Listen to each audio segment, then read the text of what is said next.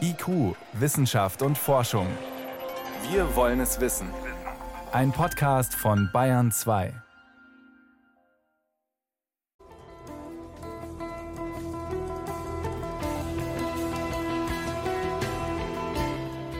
Eine Live-Session mit mehreren Musikern. Das ist eigentlich nichts Besonderes, könnte man denken. Aber diese Musiker, die sind über 500 Kilometer voneinander entfernt und spielen trotzdem zusammen. Wie das funktioniert, dazu mehr am Ende der Sendung. Außerdem, welche Rolle spielen die Augen bei der Übertragung von Corona? Aber zuerst, wie tief stecken wir eigentlich schon drin in der zweiten Welle? Und vor allem, wie kommen wir wieder raus? Brauchen wir einen zweiten Lockdown wirklich? Das alles und mehr in der nächsten halben Stunde. Wissenschaft auf Bayern 2 entdecken. Heute mit Stefan Geier. Jeden Tag neue Regeln, jeden Tag neue, ziemlich dramatisch klingende Zahlen und man fragt sich irgendwie, wo stehen wir eigentlich genau in der Pandemie? Ich meine jetzt mal ganz abseits der politischen Diskussionen und Verhandlungen über lokale oder nationale Maßnahmen. Wenn man das verstehen will und einordnen will, dann muss man sich die Zahlen ganz genau anschauen und das macht man am besten mit einem, der tagtäglich damit hantiert. Das kann nämlich keiner besser als der Physiker Dirk Brockmann. Der füttert mit den aktuellen Zahlen immer Computermodelle für das Robert Koch Institut. Er simuliert die Ausbreitung und untersucht damit auch die Dynamik der Pandemie. Ich konnte kurz vor der Sendung mit ihm sprechen. Meine erste Frage, sind wir drin in der zweiten Welle? Ja, ich denke, das muss man jetzt gar nicht mehr diskutieren. Wenn man sich den gesamten Verlauf der Fallzahlen anschaut, dann sieht man eindeutig, dass wir jetzt in der zweiten Welle sind, wie so viele andere Nachbarländer in Europa auch. Also die Kurvenverläufe haben eine ganz ähnliche Struktur und jetzt beschleunigt sich dieser Vorgang wieder. Jetzt kriegen wir jeden Tag die Zahl der Neuinfektionen genannt. Die Zahlen sind so hoch wie im April. Warum reicht diese absolute Zahl eigentlich nicht aus, um zu beurteilen, wie schlimm die Lage ist?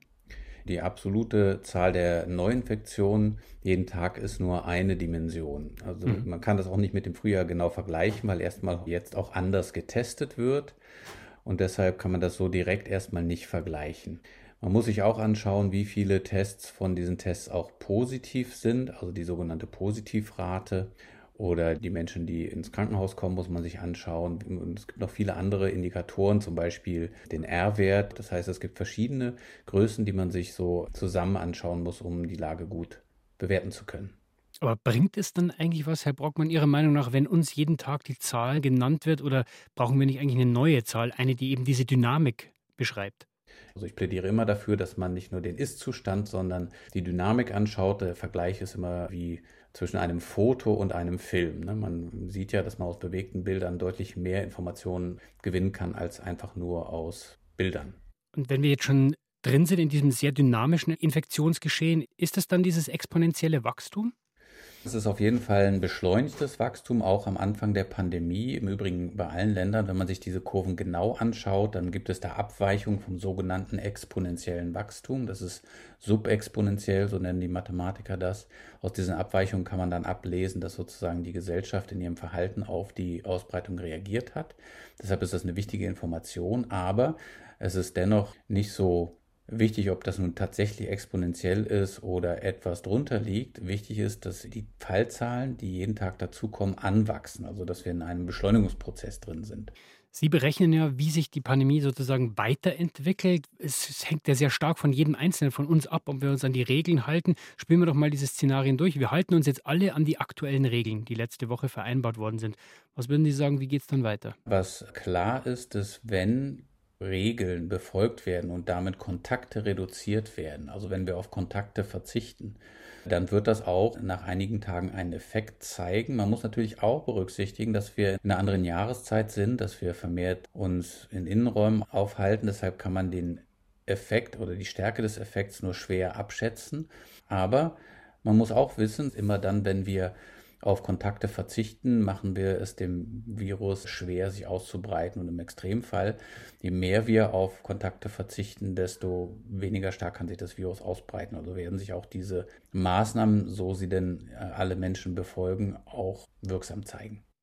Jetzt haben wir dieses Damoklesschwert Lockdown, das über allem hängt. Was wäre denn, wenn wir einfach sagen, Herr Brockmann, wir machen jetzt eine Woche Lockdown, sehr strikt, Das kann wahrscheinlich jeder aushalten, vor allem wenn man weiß vorher, dass es danach wieder vorbei ist. Was würde das rein von den Zahlen her für die Dynamik bedeuten? Auch das lässt sich quantitativ nur schwer erfassen natürlich, aber wir können natürlich auch überlegen, das sagen jedenfalls Modelle, dass so konzertierte Aktionen, indem wir für sehr kurze Zeit sehr stark reagieren, immer auch einen substanziellen Effekt haben. In der Dynamik des Virus liegt es, dass es da so eine Zeitskala von ein bis zwei Wochen gibt, in der halt das Virus sich bewegt und äh, in der Menschen infektiös sind etc. Mhm. Und wenn wir es schaffen, substanziell und synchron quasi darauf zu reagieren, dass wir für eine kurze Zeit dem Virus diese Möglichkeit nehmen, also das Futter nehmen, die Kontakte nehmen, dann wird sich das auch sofort, jedenfalls zehn Tage später in den Fallzahlen äußern.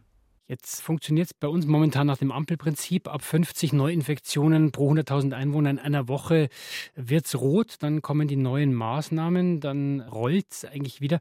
Jetzt, äh, als diese Werte festgelegt worden sind, das sind ja politisch festgelegte Werte, da haben manche Modellierer schon gesagt, 50 ist eigentlich zu hoch, da ist es eigentlich zu spät. Kann man denn sagen, welcher Wert sinnvoll oder sicher wäre, ab dem ein Lockdown nötig wäre, um die Kontrolle zu behalten? Also klar ist, je niedriger dieser Wert ist, desto effektiver wird das Virus zurückgehalten. Und das ist dann immer eine Diskussion, wo dieser richtige Wert liegt. Ich bin auch der Auffassung, dass dieser Wert niedrig liegen sollte, niedriger als momentan, weil wir dann das Risiko vermeiden, dass wir zu spät reagieren.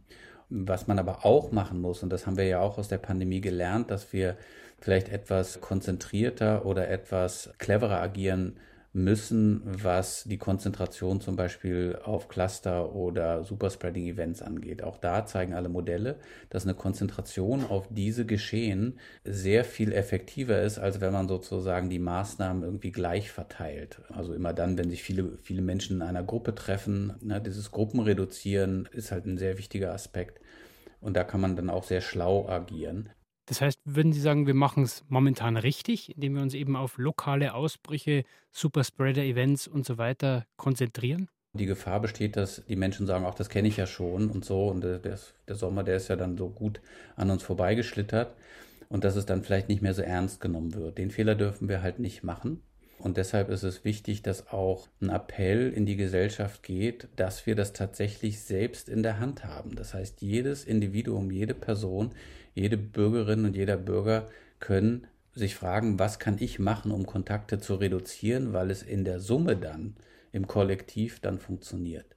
Wo stehen wir in der Pandemie? Wir halten fest, es kommt immer noch auf jeden Einzelnen von uns an. Je mehr Kontakte jeder Einzelne vermeidet, desto weniger verbreitet sich das Virus. Wenn Kontakt, lieber im Freien und nur in kleinen Gruppen. Vielen Dank. Das waren Informationen von Dirk Brockmann. Er ist Physiker und modelliert die Zahlen am Robert-Koch-Institut. Herr Brockmann, ich danke Ihnen für das Gespräch. Bitteschön, hat mir Spaß gemacht.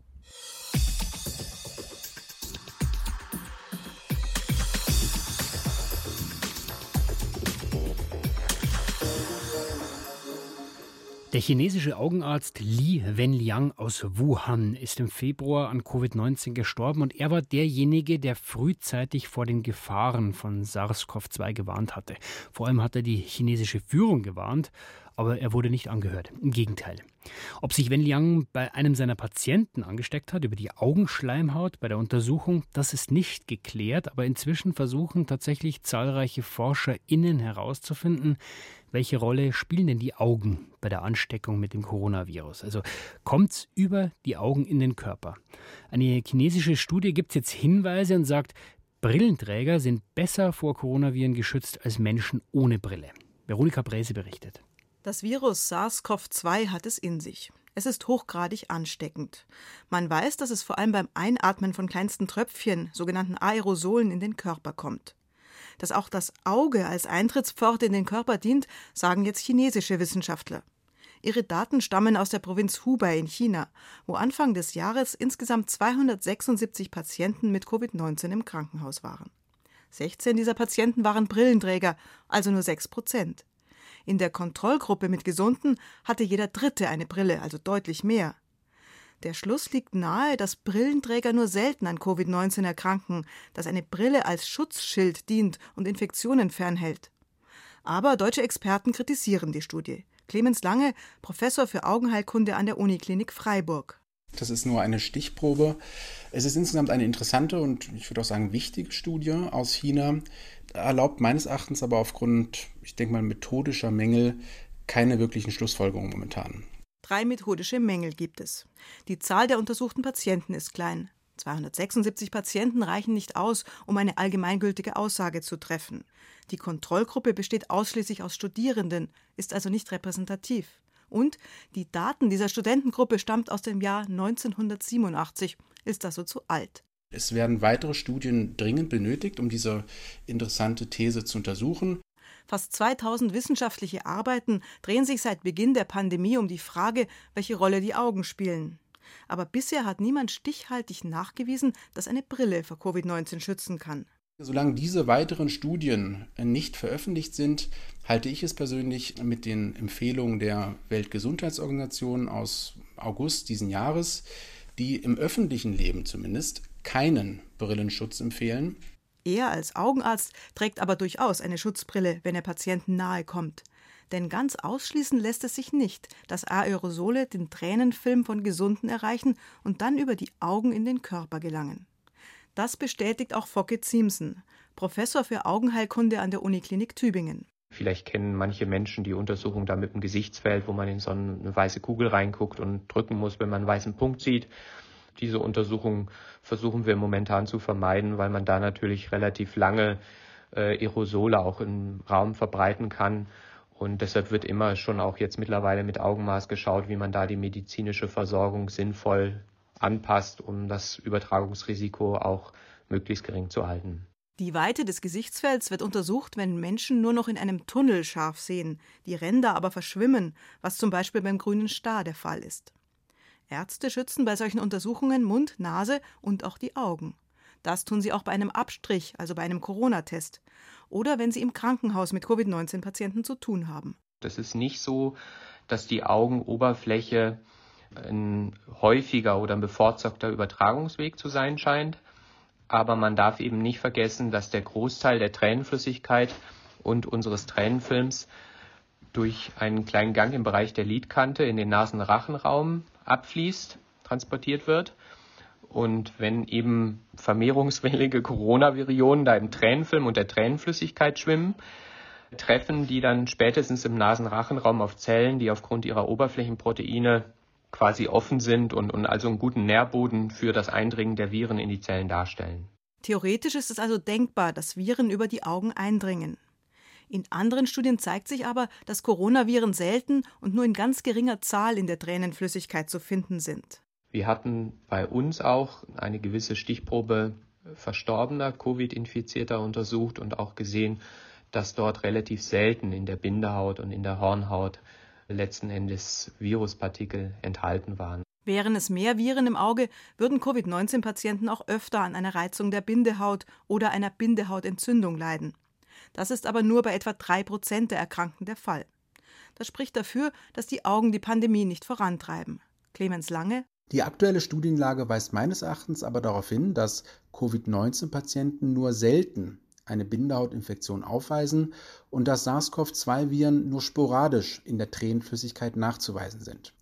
Somit erscheint mir eine SARS-CoV-2-Infektion über die Augenoberfläche unwahrscheinlich und die Tränen von Covid-19-Patienten als, wenn überhaupt, selten infektiös. Offenbar spielen die Augen also weder als Eintritts- noch als Austrittspforte für Coronaviren eine größere Rolle. Das bedeutet, dass Menschen mit Brille wohl nur einen minimalen Vorteil haben. Auch ihnen hilft die AHA-Regel am besten. Abstand, Hygiene und Alltagsmaske. An der kommen wir einfach nicht vorbei. Ist aber auch gut, denn die AHA-Regeln sind eigentlich ziemlich einfach. Sie hören Bayern 2. Bayern 2. Wissenschaft schnell erzählt. Dafür ist Johannes Rostäuscher ins Studio gekommen, mit Abstand natürlich. Und Johannes, ähm, wie los geht's im All? Da gibt es einen Asteroiden, der könnte möglicherweise der Erde zu nahe kommen. Nicht so bald, mhm. ungefähr in 150 Jahren. Aber die NASA denkt so weit voraus und untersucht den jetzt. Wie weit ist der weg? Momentan noch 650 Millionen Kilometer. Das ist ungefähr viermal so weit weg wie die Sonne. Mhm heißt Bennu, ist selber so eine graue Kugel, ungefähr 550 Meter im Durchmesser, nicht ganz rund, wie so Asteroiden eben ausschauen. Und die NASA hat vor ein paar Jahren mal eine Sonde hingeschickt. Diese Sonde, die ist jetzt da schon seit zwei Jahren und umkreist diesen Bennu und die soll Material gewinnen und zu uns runterbringen. Klingt schwierig. Die will nämlich einen brauchbaren Landeplatz finden und jetzt hat die den und der ist ungefähr so groß wie drei Autoparkplätze. Und morgen geht es tatsächlich los. Die Sonde nähert sich diesem Parkplatz, mhm. landet nicht ganz, sondern fährt am Schluss einen Arm aus und der setzt sich dann auf den Asteroiden drauf. Der bohrt aber nicht. Im Prinzip bläst er mit starkem Luftstrom, wirbelt die Oberfläche auf und saugt dann Material ein. Mindestens 60 Gramm will er gewinnen, höchstens zwei Kilo. Ja, das ist ja schon so ja, ein paar Tafeln Schokolade. Und wenn alles gut geht, war es das schon und die Sonde fliegt umgehend zu uns zurück. Und das heißt, wir haben dann bald Asteroidenmaterial auf der Erde. In der Tat allerdings erst in drei Jahren, so lange dauert nämlich der Rückflug. Apropos Rückflug, der Schluss eines Erlebnisses prägt sich bei uns besonders stark ein. Zum Beispiel der ganze Urlaub war schön, aber bleibt nicht so gut in Erinnerung, wenn es die letzten drei, zwei Tage richtig schüttet. Stimmt. Und um diesen Eindruck wissenschaftlich zu unterfüttern, haben jetzt Neurowissenschaftler aus Cambridge ein Modell ersonnen, wo die Versuchsteilnehmer aus verschiedenen Münz, also wirklich Münzströmen wählen sollen. Also Münzströme so wie beim Spielautomaten. Ungefähr so kann man sich das vorstellen, ist auch super simpel. Die großen Münzen sind mehr wert, die kleinen Münzen sind weniger wert. Mhm. Und welchen Strom wählen die Teilnehmer jetzt aus? Nämlich nicht den, der insgesamt mehr wert ist, sondern den, der am Schluss die größeren Münzen hat, auch wenn er insgesamt weniger Wert hat. Ist ja doof. Was, was kann man dagegen tun, um dann sinnvoller zu entscheiden? Wir können es uns zumindest schon mal bewusst machen, dass wir so ticken und es gibt tatsächlich bessere, also rationalere Entscheider und schlechtere. Und bei den rationaleren, da ist es so, da ist die Amygdala, der Mandelkern, also ein Teil im tiefen Gehirn, der eigentlich so für Emotionen zuständig mhm. ist, aktiver während der Entscheidung. Und bei den anderen, lustigerweise ein Teil des Großhirns, wo man eigentlich eher die Ratio vermutet. Das heißt, wir müssen eigentlich nur noch lernen, unsere Amygdala zu aktivieren. Da haben wir was vor. Um die Kühe zu aktivieren, unsere Nutztiere, ähm, können wir freundliche Worte sagen. Das weiß eigentlich ein guter Bauer, noch mehr eine gute Bäuerin. Das hat man jetzt in Wien wissenschaftlich untersucht. Wie? Wird die Kuh, also man hat den Kühen freundliche Worte gesagt und sie dabei einfach beobachtet per Video und das Ganze dann am PC ausgewertet. Und das Ergebnis ist so, wird sie eben mit freundlichen, sanften Worten angesprochen, entspannt sich die Kuh erkennbar, macht den Hals länger, beruhigt ihre Ohren, manche machen sogar die Augen zu, sogar die Herzfrequenz ändert sich, dass man erkennt, dass die Kuh jetzt in den parasympathischen Zustand kommt, hm. also entspannen, ausruhen, verdauen sozusagen. Der Effekt ist noch stärker, wenn die Worte, die sanften, von einem echten Menschen kommen und nicht von einem Lautsprecher, den sich zum Beispiel jemand umgebunden hat. Dann ist die Kuh entspannt und was passiert dann? Erstens, die Milchleistung wird besser, aber das betonen die Österreicher extra, es macht der Kuh vielleicht auch ein schöneres Leben und das ist an sich schon ein Wert. Das gilt ja eigentlich auch für alle anderen Nutztiere bei uns. Wäre schön. Vielen Dank, Johannes Rostäuscher, für die Meldungen. IQ, Wissenschaft und Forschung gibt es auch im Internet als Podcast unter bayern2.de. Wir sollen uns nicht mit vielen Leuten aus mehreren Haushalten in einem kleinen Zimmer aufhalten und dann noch ohne ordentliche Lüftung. Es gibt aber ein Szenario, da treffen alle diese Merkmale zu. Bandproben, Chorproben, Musizieren. Jeder, der schon mal in einem der üblichen Bandprobenräume war, weiß, die sind klein, schlecht belüftet und es spielen in der Regel immer mehrere Personen aus unterschiedlichen Haushalten. Was also tun? Klar, auf Distanz proben. Genauer gesagt, jeder sitzt in seinem Zimmer, Instrument in der Hand, Stimme im Anschlag, ordentliche Internetverbindung und dann geht's los. Da gibt's schon mehrere Programme, Tools, Werkzeuge, aber so richtig funktioniert hat das bislang ehrlich gesagt nicht. Problem ist die Zeitverzögerung übers Netz. Nicht erst seit Corona hat sich ein Forscherteam dieses Problems angenommen und jetzt die Ergebnisse präsentiert. David Globig hat zugehört.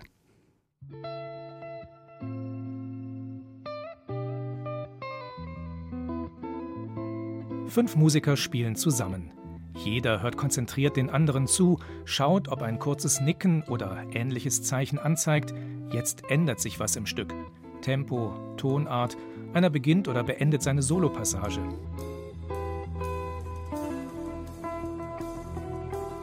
Das Besondere daran, die Musiker sitzen zum Teil 500 Kilometer voneinander entfernt. Pianist und Bassist spielen in einem Studio der Hochschule für Musik und Theater München. Schlagzeuger, Gitarrist und Keyboarder kommen von der Musikhochschule in Hannover und nutzen ein Studio in der Nähe. Sie hören die Gegenseite nur über Lautsprecher und sehen sich über hochauflösende Bildschirme. Beides via Netzwerkverbindung. Möglich macht das LIPS. In diesem Kürzel stecken unter anderem die Begriffe live und interaktiv. Audio- und Videoverbindungen, über die man an getrennten Orten live und interaktiv musizieren kann, haben es jedoch in sich, erklärt Jan Dürre. Er ist Technologieingenieur bei Sennheiser, einem der sieben Partner im LIPS-Projekt. Der wesentliche Faktor ist die Latenz, also die Zeit, die es dauert, bis die Audiosignale durch diese Netze gewandert sind. Die Latenz bestimmt, ob die Musiker dazu in der Lage sind, miteinander zu musizieren oder eben nicht. Am Institut für Kommunikationstechnik der Leibniz-Universität Hannover hat man dazu Versuche gemacht. Zum Beispiel sollten zwei Musiker gemeinsam einen Rhythmus spielen, obwohl sie sich gegenseitig nur mit Verzögerung hören. Solange diese Verzögerung nur wenige Tausendstel Sekunden beträgt, funktioniert das.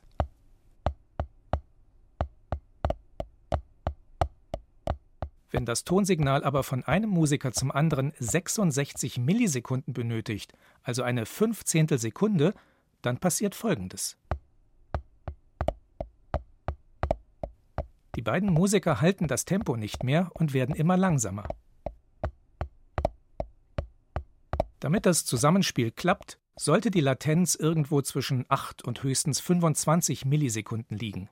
Keine leichte Aufgabe, denn es addieren sich jede Menge kleinster Verzögerungen, etwa durch den Abstand zwischen Instrument und Mikrofon. Es dauert, die analogen Signale zu digitalisieren, auch das Mischpult kostet etwas Zeit. Dann wird der Datenstrom für die Übertragung per Internetprotokoll aufbereitet. Anschließend der Datentransport zum Empfänger. Dort braucht die Elektronik Zeit, um alles wieder zu analogen Signalen zurückzuwandeln. Mit spezieller Hardware und angepassten Algorithmen konnten die Ingenieurinnen und Ingenieure hier einiges rausholen. Zum Beispiel dann, wenn nicht alle digitalen Datenpakete ankommen. Eine einfache Art und Weise, damit umzugehen, ist, dem Sender mitzuteilen, ich habe das Paket verloren, bitte schick es mir doch nochmal. Der Nachteil dabei ist, dass die Latenz dadurch erheblich steigt, weil, kann man sich sofort vorstellen, dann muss ich das Paket ja mindestens zweimal senden, dauert mindestens doppelt so lang. Um diese Zeit einzusparen, verzichtet man aufs erneute Senden. Stattdessen kaschiert ein cleverer Algorithmus die fehlenden Daten, unhörbar für die Musiker. Die Elektronik, mit der sich Studios oder Probenräume verbinden lassen, gibt es bislang allerdings nur als Prototyp. Und damit die Daten tatsächlich schon nach wenigen Millisekunden ankommen, lief das gemeinsame Konzert der Musikhochschüler aus München und Hannover auch nicht über einen normalen Internetzugang. Das LIPS-Team hatte extra eine Netzwerkverbindung angemietet, bei der eine sehr geringe Verzögerung garantiert war. Und eine hohe Übertragungsrate, denn bei diesem Projekt ging es nicht nur darum, dass sich die Musiker gegenseitig hören. Lips soll die Nutzer auch visuell miteinander verbinden und ihnen so weit wie möglich den Eindruck vermitteln, dass sie gemeinsam in einem Raum spielen. Dafür hat Projektpartner Arri unter anderem hochauflösende Kameras beigesteuert, die ein brillantes Bild aus dem jeweils anderen Studio liefern. Um die Illusion zu verstärken, dass es keine Trennung zwischen den Studios gibt, wird sogar die Beleuchtung aneinander angepasst. Dafür messen kleine Spektrometer Helligkeit und Lichtfarbe in den Räumen, erklärt Hermann Popp von der Forschung und Entwicklung bei ARI. Das wird an beiden Standorten aufgenommen, wird von der Zentraleinheit, die jetzt in dem Fall hier in München war, verrechnet zu einem gemeinsamen Zielwert und umgedreht dann spezifisch für jeden Standort das Licht so nachgeregelt, dass dieser gemeinsame Zielwert erreicht wird. Dazu stehen in den Studios Scheinwerfer, deren Lichtfarbe sich über die Netzwerkverbindung genau steuern lässt. Sie geben die Lichtanteile hinzu, die dafür sorgen, dass man beim Blick auf den Monitor keinen Unterschied zwischen dem eigenen und dem zugeschalteten Raum sieht, jedenfalls was die Beleuchtung angeht.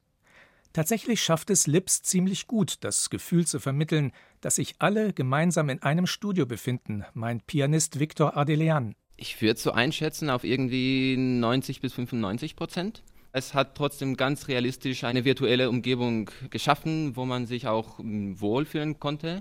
Man hat sich auch beim Musizieren anschauen können und Signale geben bei den Soli, bei den Strukturwechseln in den Songs und so weiter. Das hat gut funktioniert. Und er hat auch schon eine Idee, wofür er so ein System nutzen könnte. Ich komme aus Madrid, aber studiere in München. Ich habe Musiker, die ich kenne, die in Madrid sind, mit denen ich auch gerne musizieren würde. Musik machen auf Distanz, auch international, geht immer besser. Und irgendwann werden hoffentlich auch wieder ordentliche Bandproben möglich sein im muffigen Keller. Soweit war es das vom IQ-Team für heute. Am Mikrofon war Stefan Geier.